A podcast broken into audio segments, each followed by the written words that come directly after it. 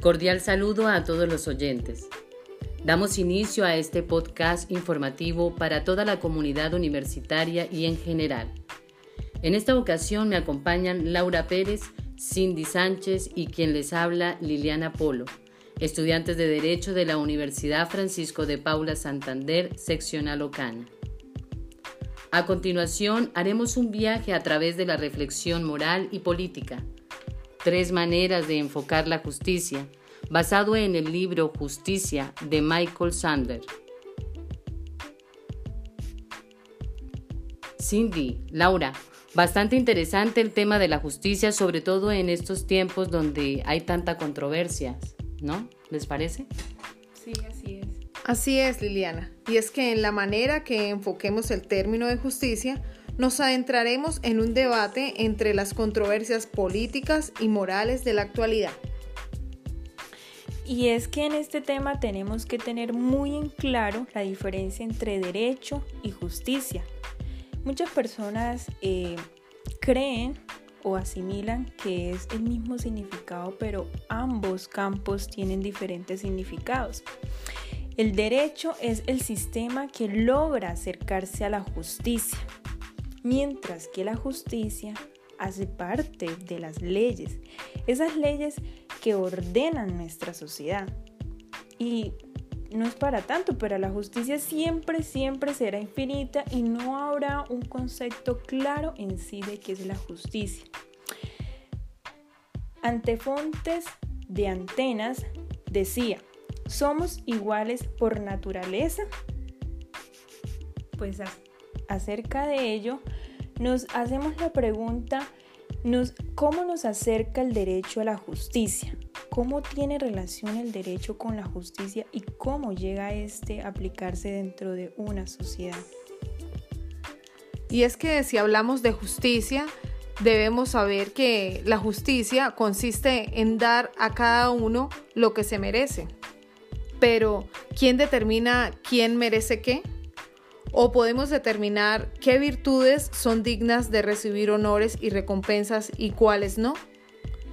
Para esto nos adentraremos en tres facetas, tres maneras de enfocar la justicia. Bueno, tenemos eh, la justicia a partir de la libertad. A partir de la libertad encontramos que pueden haber muchas, muchos conceptos, muchas eh, posturas al respecto. Pero digamos que hoy en día vemos una gran diferencia, digamos, en dos, en dos ámbitos. Eh, lo que es común en ellos es que hay un respeto a los derechos individuales, siempre y cuando esos respetos de los derechos individuales eh, se mantengan, pues se puede, digamos, mantener una economía, tener un emprendimiento, buscar un bienestar. Eh, acá están enfocados sobre todo los libertarios que llaman hoy en día. Ellos promulgan un liberalismo económico, que la intervención del Estado sea mínima, lo mínimo que sea posible, que sea el libre mercado, que se respeten y validen las decisiones individuales que, que cada uno elige voluntariamente. Para ellos esta libertad es lo más cercano a, la justicia. Pero por el otro lado tenemos a los igualitarios, aquellos que dicen que no, que hay ciertas restricciones para que las cosas tengan un justo proceso, un justo mecanismo.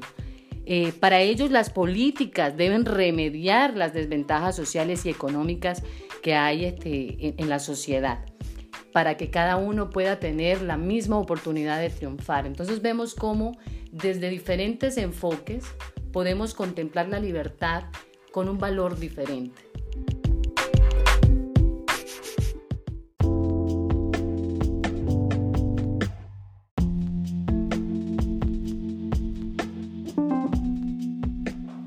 El siguiente enfoque que encontramos es bienestar.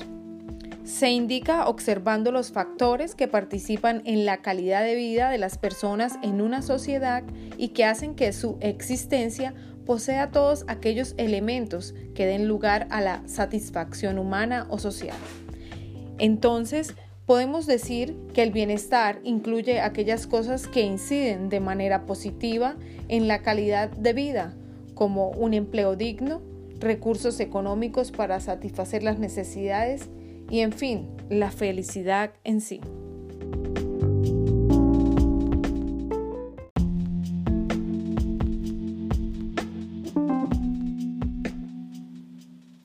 La siguiente forma de la justicia es la virtud, que es igual, de acuerdo al autor, de tener una vida buena.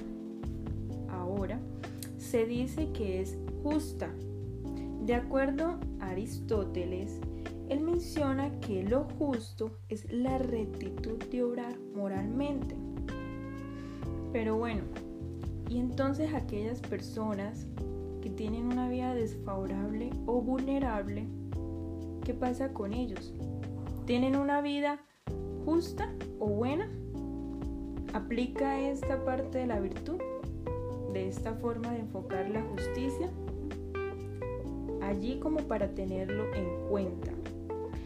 Mas sin embargo, cabe mencionar los precios abusivos como ejemplo de ello. En algunos países y teniéndolo en cuenta en nuestro continente, estos precios abusivos por lo general aumentan en esos momentos de una emergencia. En nuestra actualidad, la emergencia sanitaria. Unos precios abusivos pues que la mayoría de personas eh, tienen ese agotamiento de precios, ya que no tienen la oportunidad de consumir X o Y determinado producto, puesto que no tienen una vida favorable o una vida buena, sino una vida de pronto desfavorable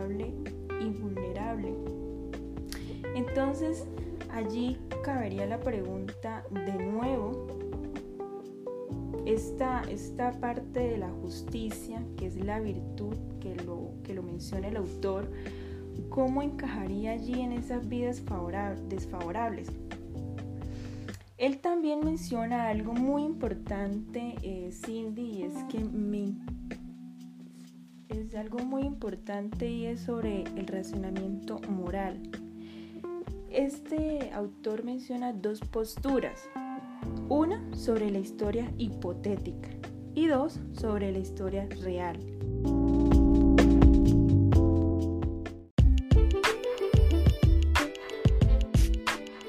De acuerdo a lo anterior sobre los diferentes enfoques de la justicia, ¿qué es una sociedad justa?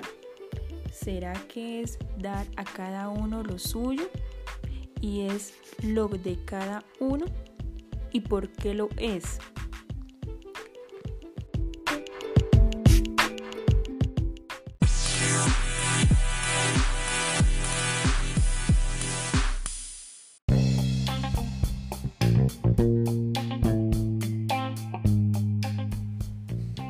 Como nos hemos podido dar cuenta, en cuanto a la justicia se refiere, pueden existir infinidad de posturas y de conceptos. Esperamos que esta nota informativa haya sido de su interés y para terminar les dejamos la siguiente frase para reflexionar. La justicia no es otra cosa que la conveniencia del más fuerte. Platón.